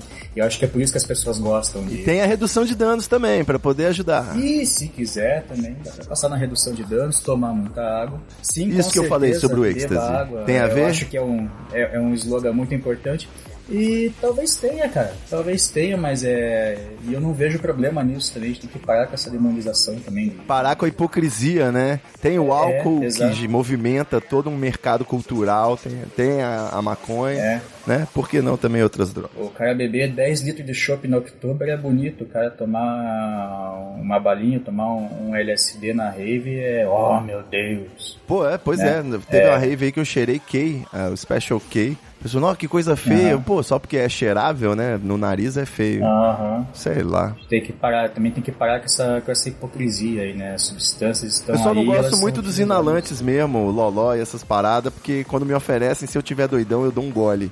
E é ruim, viu? Queima a boca. É, in- inalante pra mim é só Sorine mesmo. Isso aí. Mas eu não vejo problema não, cara. E talvez seja reflexo mesmo, mas eu não, não vejo isso como um problema não. Eu acho isso como, como parte da cena, assim. As coisas fazem... as drogas estão aí, elas fazem parte da vida, fazem parte do mundo. E estão em todos os lugares. E se você souber fazer bom uso delas, você vai ter uma vida feliz. Boa. É isso, hidrate-se, beba água. E bebam água, pelo amor de Deus. É, pelo amor de Deus, gente. Tem gente que passa mal aí, acha que tá, acha que tá tendo convulsão, depressão, na verdade só tá desidratado. Exatamente. O contrário Tá também pode acontecer, né? Mas. Tá mijando laranja lá. Isso. Você, você ainda frequenta festa? Dá pra ir ainda em festa? Hoje em dia tá chato. Eu tô um pouco de saco cheio das filas, cara. Aqui no Espírito Santo, toda festa tem que ter pelo menos uma hora de fila e eu não entendo pra que isso. É, não, eu continuo indo sim, cara. Eu não pretendo parar, não. É, acho que quando a festa é assim, você já vai meio que prepa- preparado espiritualmente pra isso. É, o Pulsar a gente ficou 8 horas, na, 10 horas na fila, já tava Cacete. preparado pra odiar tudo, nunca mais voltar. Passou uma hora lá dentro, a gente já tava, nossa, melhor festival da minha vida. Vou comprar ingresso pra próxima já. Pulsar é foda. Eu tô curtindo e, e go- gosto ainda de- muito de ir em festivais, tô me preparando pra ver se eu pego a Celebration no Rio ano que vem também. Vamos ver pra onde que a gente vai agora. Vou, vou, vou pro Festival do Psicodelia, novembro, é? Talvez eu Novembro? esteja de férias, hein? Aí, ó, vem Olha aí, tá rolando. Quem sabe, vou pintar e vou conhecer Rica Amaral também. Isso, traz um- uma caneta pra ele dar um autógrafo no seu peito aí. Isso, no E decote. tomar uma catuaba Doutor junto. Eliel, fechamos aqui, acho que já passamos de uma hora. Fala pra gente, a gente vai ter que fazer uma série de psicodelia no Treta. Pô, fico felizão, cara. Se você me chamar e me deixar, eu fico cinco horas falando aqui. História pra, pra contar é o que não falta, cara. Nossa, não foi nem metade da pauta, com certeza. Fala pra gente pra te seguir, além do psicodelia.org, que se você não entendeu, isso é um URL, né? É o psicodelia.org, é o site. Acesse então lá, pessoal que quiser conhecer um pouquinho mais sobre o Psytrance, saber o que está rolando de rave, de festa, é, DJs, enfim, algumas histórias meio bizarras, engraçadas que acontecem às vezes também. É, acessem lá www.psicodelia.org, é o site. Tem também o Twitter, arroba psicodelia, e tem o Instagram, psicodelia underline org. Excelente. E dá pra seguir o senhor também, pessoalmente, ou só a pessoa jurídica? Ah, não, quem quiser me seguir também segue lá no Twitter, arroba Eliel César, só que lá é o meu, meu ponto de escape um pouquinho do Psytrance, lá eu posto só bobagem, falo de política e, e merda e não falo nada de Psytrance lá, porque fica tudo no psicodelia. Ou seja, é basicamente isso que os seguidores do Treta Talks gostam, então segue lá, Eliel César. Beleza, vai ter o link de tudo no treta.com.br. Você que quer colaborar com esse podcast, não esquece, é treta.com.br barra assine para fazer parte, colaborar com a gente no PicPay e fazer parte do grupo secreto. O Eliel, inclusive, tá lá também como participante nosso. E é isso. Valeu demais, doutor. Vamos ver se a gente conversa de novo. E até a próxima, galera. Até semana que vem. É nóis. Muita treta. É, sabe mais. Porra, quero ir pra rave de novo agora.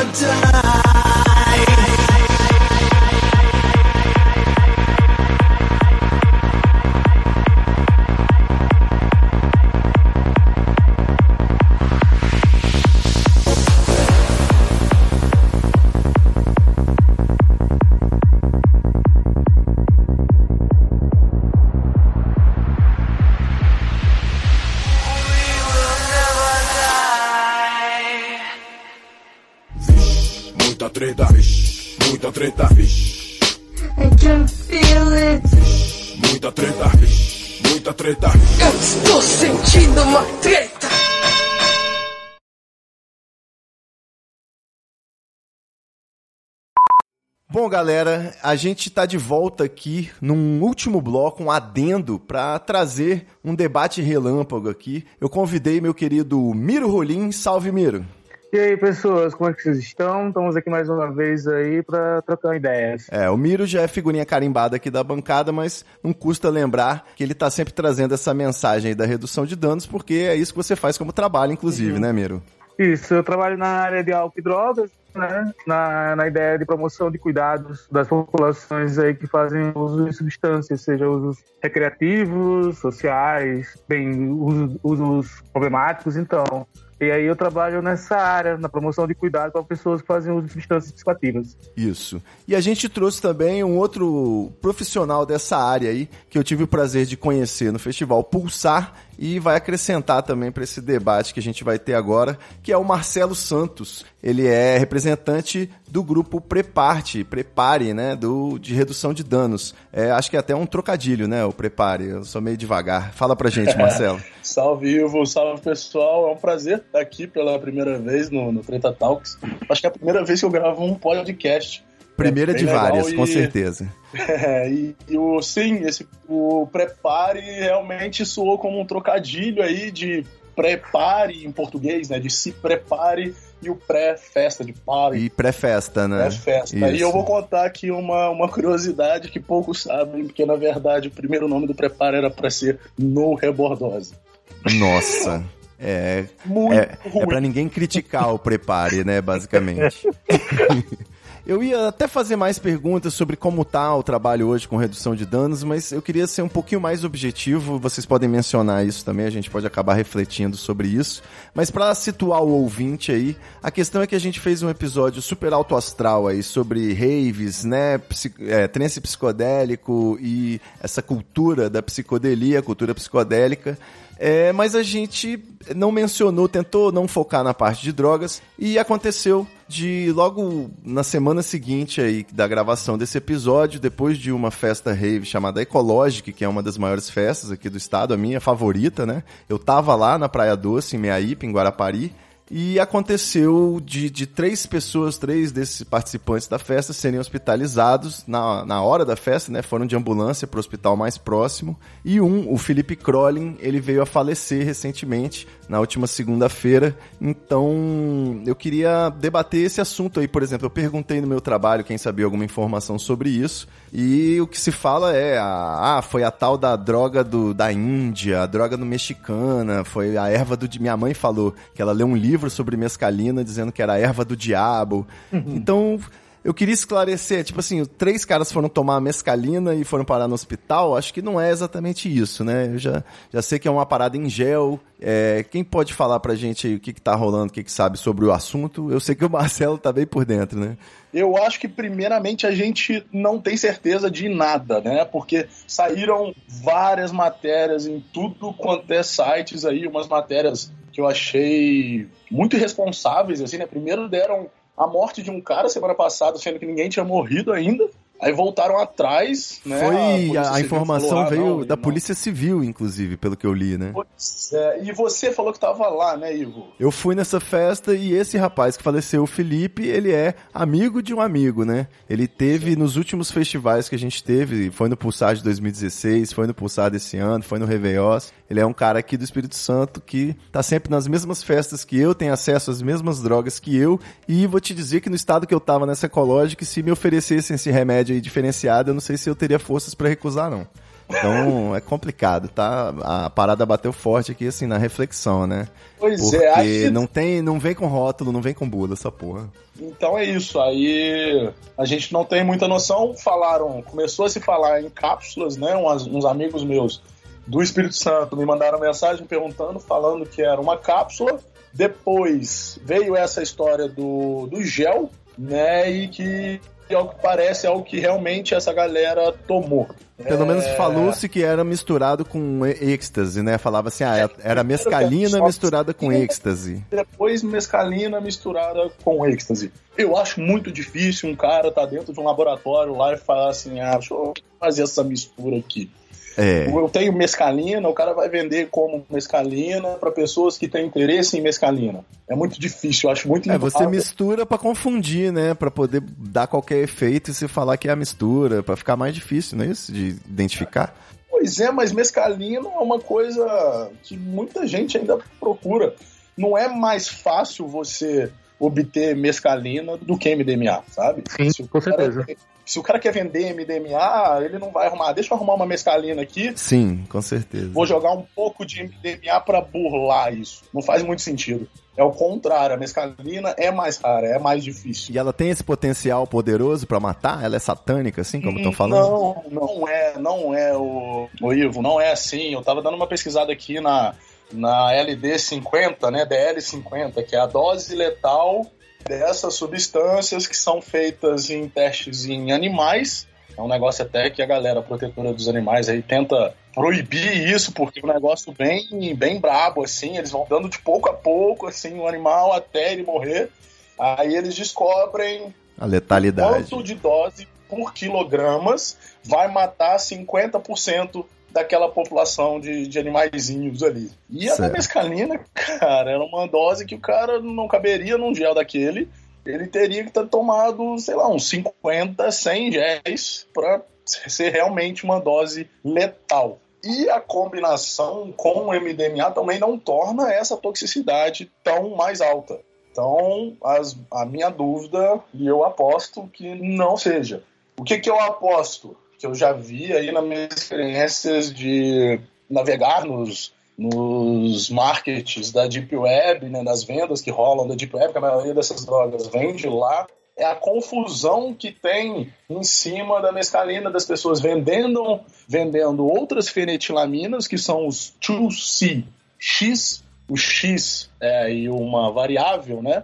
Uhum. Aí pode ser 2CB, 2CI, 2CP, Alguns são menos ou mais letais e mais perigosos que os outros, principalmente com misturas, com álcool e com outros estimulantes. É. O 2CB é o mais comum, mas ainda não tão comum assim. Mas eu aposto que seja alguma coisa dessa de desses 2Cs aí sendo vendidos como mescalina e a galera misturando com outras drogas e acabando dando esse problema. Junto aí com calor, né, Ivo? É, e esse papo de quanto- mescalina sintética, seria isso mesmo? 2C? Não, não. 2C é uma coisa, mescalina é outra e mescalina sintética é simplesmente o princípio ativo isolado. Extraído do peiote, né? Não extraída. A extraída também é outra coisa, não é sintética. A sintética independe do peiote. Assim, é sintética, Aham. é sintetizada, né? Sintetizada É mesmo. eu faltei mas... essa aula de química, tá? Não repara, não. Mas é um pouco falacioso isso aí, um pouco mal compreendido. Ah, que a sintética é muito mais perigosa do que a extraída. É, então, não, não acho que seja esse o problema. Se fosse a mescalina extraída ou se fosse a mescalina sintética, se fosse realmente um problema, aí seria questões de dosagens mesmo. Não porque uma é sintética ou natural ou a outra é extraída.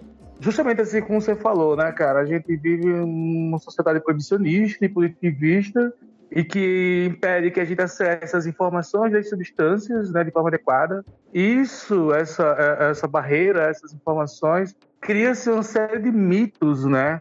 A gente Sim. encontra na internet uma série de mitos que eles chamam de desinformativos, né? E que gera essa, essa porrada, cacetada de informações distorcidas.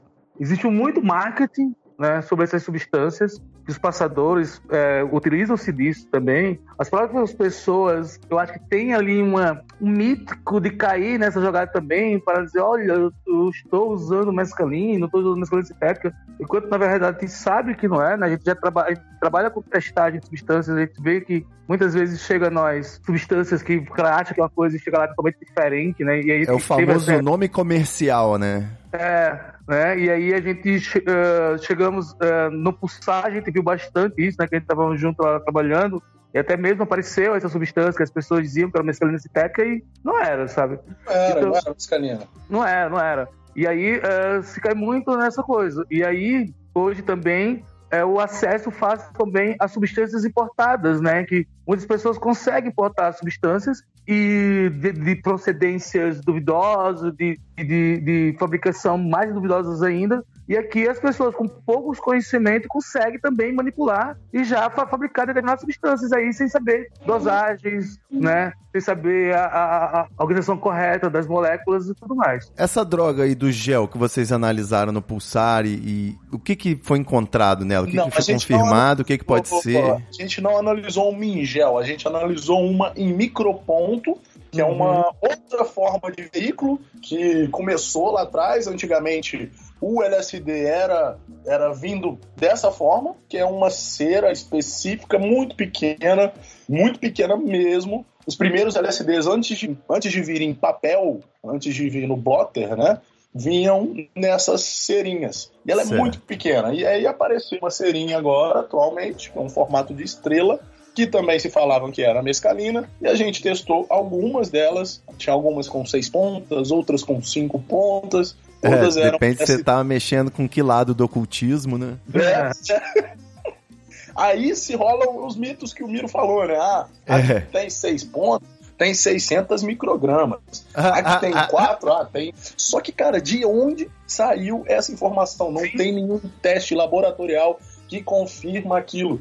Mas isso se dissemina de uma maneira no meio da pista, no meio da, da internet. Folclore no meio de doido. de doido. Cara, eu vi em uma das matérias que se falava que a mescalina era uma mistura de MDMA, 2CB e LSD, se eu não me engano. Olha só que, coisa. Que era uma mistura, e não que mescalina era uma substância e que cada uma dessas outras eram outra. Mas, Mas que é- a mescalina acho que a, a falta de informação, né? Os caras vendendo isso como se fosse mescalina ou sim, mescalina sintética. Só dizer que é, né? Pra ficar mais fácil de vender. Só pra dizer que é, olha só, eu tô te vendendo um combo maneiríssimo que você vai encontrar com Deus e vai ficar 12 horas viajando e não vai ter rebordose, não sei o quê. E isso se dissemina muito fácil. Sim. Você vai ver é uma mistura de metilona com N-bomb, né? E nada mais. Pois é, pois é. Quem, a gente não faz ideia. Num gel, que é esse gel, eu recebi uma amostra, tá? Esse gel, ele é, Ele é um quadradinho bem grande, então dá para colocar bastante qualquer coisa ali dentro. Porque quando chega o microponto, por exemplo, a gente já tem uma ideia, ó. Essa substância não caberia aí dentro porque tem uma dose ativa. A dose ativa dela, que é grande, não caberia no microponto. É volumosa, né? É, ela é volumosa. No gel é um pouco mais complicado, porque ele é gordinho, ele é grande. Então, Ainda caberia, tá tudo em suspenso, né? A gente precisa do resultado da análise aí. Vai, vai pra Unicamp, pensar. né? Normalmente demoram, tá, esses resultados. Eu vou tentar mandar para uma amiga que tá com um possível acesso laboratorial aí para ver se ela consegue fazer esse teste pra gente, não é garantido. O teste preliminar que eu fiz aqui com os reagentes, eu tirei um pedaço dessa amostra, fiz um teste com, com os reagentes colorimétricos, que é os que a gente usa, que a gente usa nos festivais, né, em campo. Só que são testes primários, são testes que a gente não tem certeza e eu não consegui chegar num resultado que eu poderia falar, ah, possivelmente é isso. Ficou bem confuso as cores ali, então eu prefiro não, não chutar. Vai ter que contar molécula por molécula, né? É, vai ter que ser um teste bem completo. E tomara que essa pessoa consiga antes pra gente nesse laboratório, porque normalmente esses de biópsia costumam demorar pra caramba, cara. É, porque aí eu até queria citar um outro exemplo que saiu hoje de um menino que morreu por causa de N-bomb, mas ele morreu há um ano e o resultado saiu agora. Tem um ano que esse cara morreu, ele tem 16 anos e encontraram 25 é N-bomb, mas não se fala dosagem, não se fala mais nada. Então esses testes são complicados. E, ô Ivo, não sei se você, se a gente ia comentar também, acho que foi no mesmo dia da Ecologic, aconteceu a Mandala. Certo, não tô sabendo não. Foi. Foi no mesmo dia, a gente estava lá trabalhando, eu levei mais de seis coletivos lá, a gente foi em 20 e poucas pessoas, a gente não estava fazendo testagem, era somente acolhimento, né? Somente o SOS Bad Trip, o pessoal que tá passando mal, vai lá trocar uma ideia com a gente. E nesse evento também teve uma morte. Só que aí não rolou esse monte de suspeitas aí de já ainda. O cara morreu, ninguém sabe o que, que ele tomou, e também temos que aguardar aí uns 30 dias para ter o laudo do que aconteceu. É uma festa bem grande, de, acho que deu 16, 18 mil pessoas, e com alguns aditivos aí, que eu não sei, no Espírito Santo imagino também, o sol, o calor, é um veneno em, si, em combinação com essas drogas, né? A galera esquece de beber água, Desidratação, isso. desidratação, às vezes a galera não tem um espaço para descansar, para sentar, para relaxar, não tem sombra direito, e isso é, é um agravante, principalmente para galera que começou agora, essas festas muito grandes, sei lá, muita gente chegou ali pela primeira vez na festa e não faz ideia do que que, que, que tá Ô, usando. Ivo, Ivo Diga, Mira. você sabe dizer se tinha equipe de redução de danos no, no Fashion? Boa. Não, exatamente. A, a equipe né, da Ecológica, os produtores da Ecológica se pronunciaram porque a imprensa está caindo de pau. Aqui no Espírito Santo tem um histórico de proibição de raves, é sempre uma dificuldade para quem faz. Então a, a Ecológica se pronunciou que tinha atendimento médico, né, tinha enfermagem. Teve 10 ocorrências de baixa complexidade durante o evento, que a imprensa noticiou como se fossem 10 pessoas né, que foram hospitalizadas por causa da, do- da droga da morte.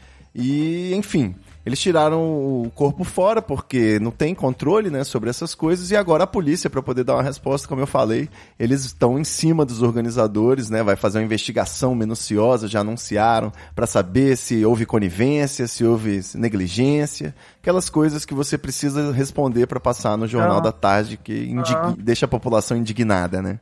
Eu queria saber, inclusive, esse é o gancho final, assim, é, é, pra gente poder fechar. O que, que vocês acham desse contexto aí, pra gente fazer uma última conclusão, né? É, já que rola todo esse discurso moralista quando acontece uma coisa dessa, como que a gente explica para as pessoas de que é justamente o moralismo que faz com que aconteçam essas tragédias, né? É justamente a falta de informação, a falta de você ter uma naturalidade para conversar sobre esse assunto, né? Ao contrário, o cara tem que malocar, ele compra com desconhecido, ele não, não, não sabe nada sobre a droga que ele tá comprando e ele não vai deixar de usar simplesmente porque você fala não usa, né? O mundo tá uma merda, ou tá, a vida é uma merda se você for pensar de certa forma, então as drogas estão aí para isso, as pessoas fazem uso histórico e não tem discurso moral que mude isso. Então, qual que é a visão de vocês do redução de danos? É justamente que tem que ter redução de danos para evitar esse tipo de coisa, né? Cara, é o seguinte, hoje é mais um dia que as drogas ganhou a guerra às drogas, né? Vamos isso, passar por isso. exatamente. Porque se tem uma coisa que é realmente faliu e não, não deu certo, foi essa política de guerra às drogas. Ela cria uma série de problemas, ela cria, ela mata mais do que ela se propõe a cuidar, né? Ela desestabiliza as políticas de cuidado e ela não possibilita que as pessoas acessem a cuidado. Cada vez mais, o mercado de substâncias psicoativas está se ampliando. Hoje em dia, no mundo, cada vez mais temos novas substâncias. Consequentemente, nós teremos novas substâncias no Brasil circulando. E essa ótica de se proibir, né, e não é só um proibir o uso, é proibir o uso, punir o usuário e não permitir que a informação circule. Né? O proibicionismo ele se desdobra em várias frentes, assim, né? Exato. Quando você não permite que as pessoas acessem a informação, as pessoas não sabem o que vão fazer. As pessoas vão usar substâncias, está posto. O uso de substância psicoativa, a alteração da, da, da, nossa mente, é algo inerente ao homem. O homem sempre usou e sempre vai usar. Isso está posto. Nós devemos, enquanto trabalhadores de políticas públicas de saúde, enquanto militantes, né, enquanto usuário que nós somos, exigir que nós tenhamos políticas públicas, exigir que nós tenhamos movimento e ações em prol da nossa segurança. Proibir não garante a nossa segurança. Proibir não garante que um menino faça uso de uma substância é totalmente equivocada. Exato. Então, a gente precisa sim que cada vez mais a gente tenhamos novas políticas e novos projetos de é, não só reduzir o dano, mas reduzir o risco, principalmente. Acho que quando a gente fala em redução de danos, né, já tem a ideia de que o dano já está posto. A gente tem que ter um passo antes, cara. A gente tem que pensar o planejamento da redução dos riscos que as pessoas possam correr. E redução de risco é trazer informação, é trazer testagem, é evitar proibicionismo. E aí eu chamo muita responsabilidade dos produtores de festa. Eu estou percebendo que está existindo um movimento de produtores de festa né, isso pode ser contraditório e tal, mas muitas pessoas estão começando a temer a ideia de coletivos de redução de danos nas suas festas, porque se tem ideia de que ah, se tem coletivo de redução de danos é porque tem drogas. Então os caras querem cortar essa imagem não levando os coletivos, e que é um puta de um absurdo, cara tem Preferem que ser hipócritas, né? Optam pela hipocrisia para não passar um recibo da realidade, digamos. Apoiam uma política proibicionista que pode levar à morte de pessoas.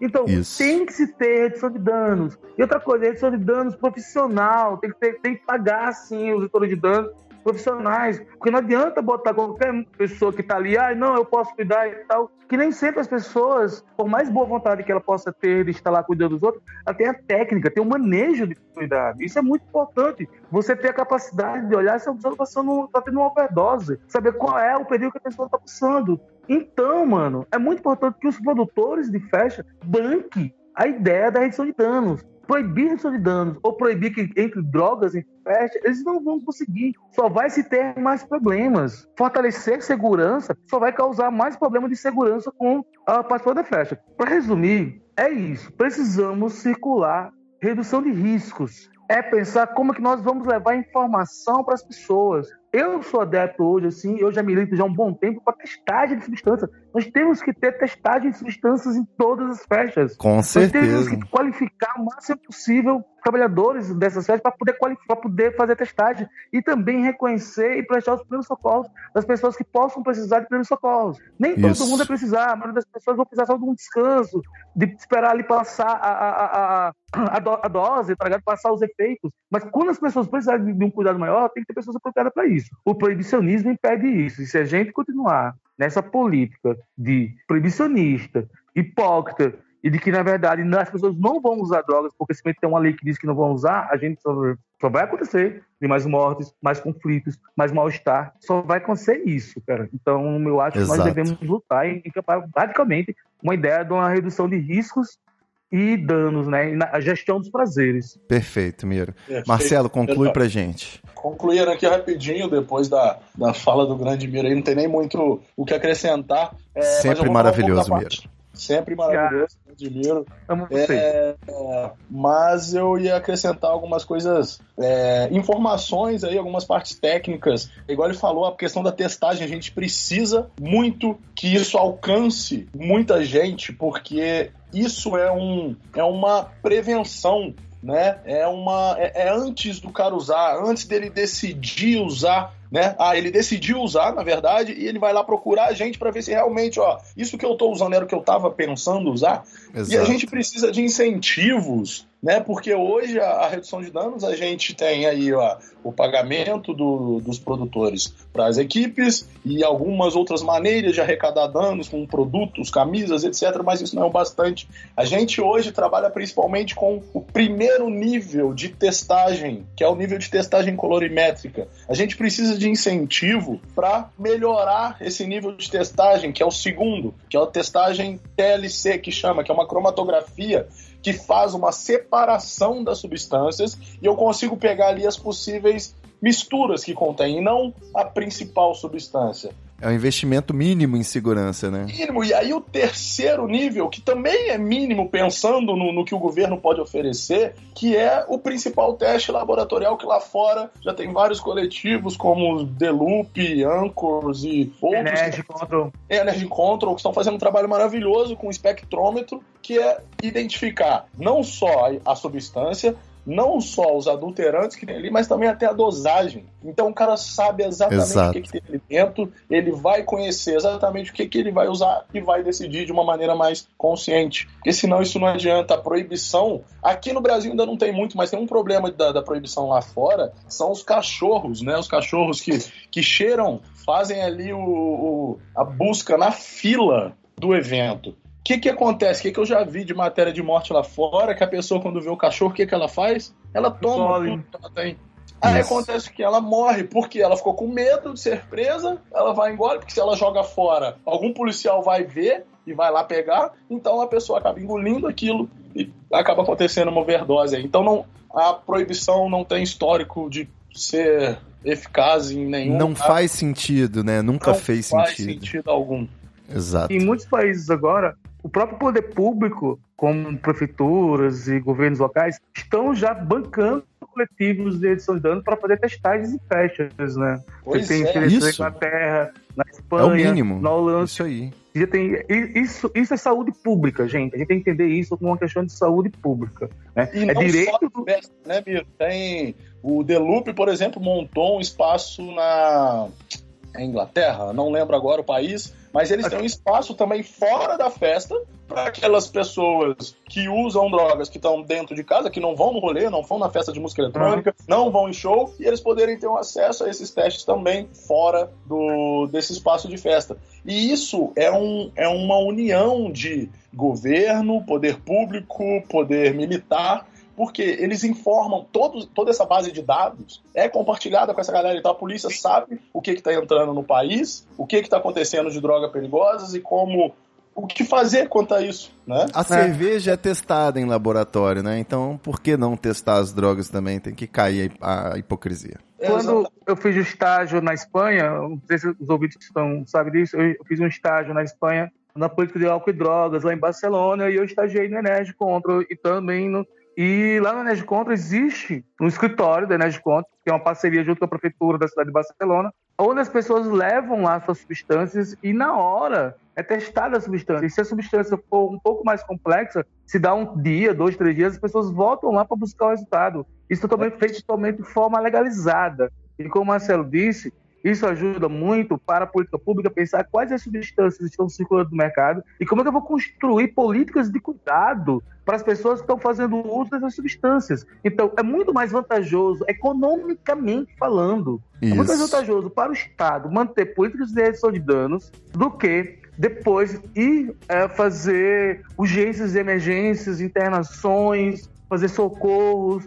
Então é muito mais jogo eu saber o que eu estou usando para evitar que eu tenha um problema de saúde do que depois ir tratar esse problema de saúde. Então, para o próprio Estado, e isso é independente de qualquer outra coisa, para o próprio Estado, é vantajoso para o Estado, economicamente, de- dentro dos gastos públicos, ter políticas de redução de danos. Com certeza, com toda certeza. É tão vantajoso quanto obrigar a usar cinto de segurança e fazer campanha de conscientização, né? Como Tipo usar, usar capacete, não, ser Usar de moto. capacete, isso. Perfeito. É isso, meus amigos. Vou E encerrar eu- o bloco aqui informativo. um último recado aqui, né, Manda. um minutinho para os produtores fazendo aí é, campanha de não ao loló, contra o loló, loló é pra bocó e usando o nome de redução de danos para isso. Isso não é Exatamente. redução de danos. Produção, proibir qualquer uma das substâncias e tá condizendo com o uso de outras, isso é, isso é hipocrisia, isso, isso é redução de danos. Eu não gosto de loló, mas eu não me incomodo que vocês usem aí, fiquem É à isso. vontade, tá? No último recadinho. Diga, é. Os parceiros, né? O Ivan, o pessoal, o Ivan Renola, o pessoal de São João del Rei, né, Marcelo? É, tá promovendo aí nos dias 11 e 12 de novembro. Eu espero que esse programa saia antes, mas Sai antes. 11 de novembro tá promovendo o seminário do Cajunto. O Cajunto é um coletivo de redução de danos lá de São João del Rei, ligado à Universidade à Federal do lado de São João del Rei. Então vão ser dois dias. O nome do evento se chama Cajunto, Redução de Danos, Ética e Dignária Humana. As inscrições são grátis, está aberta aí. Serão dois dias de mesas, mesas fantásticas, com pessoas fodásticas, assim. É aonde muito mesmo? boas. São João del Rei, Minas Gerais. Ah, boa, perfeito. Campus Dom Bosco da, da Federal. Então vai ter pessoas fantásticas que vão estar compondo as mesas para discutir as a questão da redução de danos, principalmente a questão da redução de danos em ambiente de festa. Inclusive com o nosso amigo aí, o Marcelo, também vai estar compondo uma mesa lá. Né? Tá Então eu queria, Maravilha. eu queria deixar recado aí e meu vai falar lá. É isso aí. Quem tá por perto, participe dessa né, oportunidade. É isso. Show de bola. Então valeu, meus queridos amigos. Valeu por essa conversa informativa e esse bloco de informação dentro do episódio de Psicodelia. A gente volta na próxima semana e vocês, por favor, vamos ter uma conversa aí sobre redução de danos pro Treta Talks, um episódio inteiro sobre isso, né? Sim. É isso. Boa, boa. Vamos, Vamos lá. sim. Valeu, galera. É nóis. Um abraço. Um Valeu, Valeu. Miro. Tamo junto. Estalo Podcasts.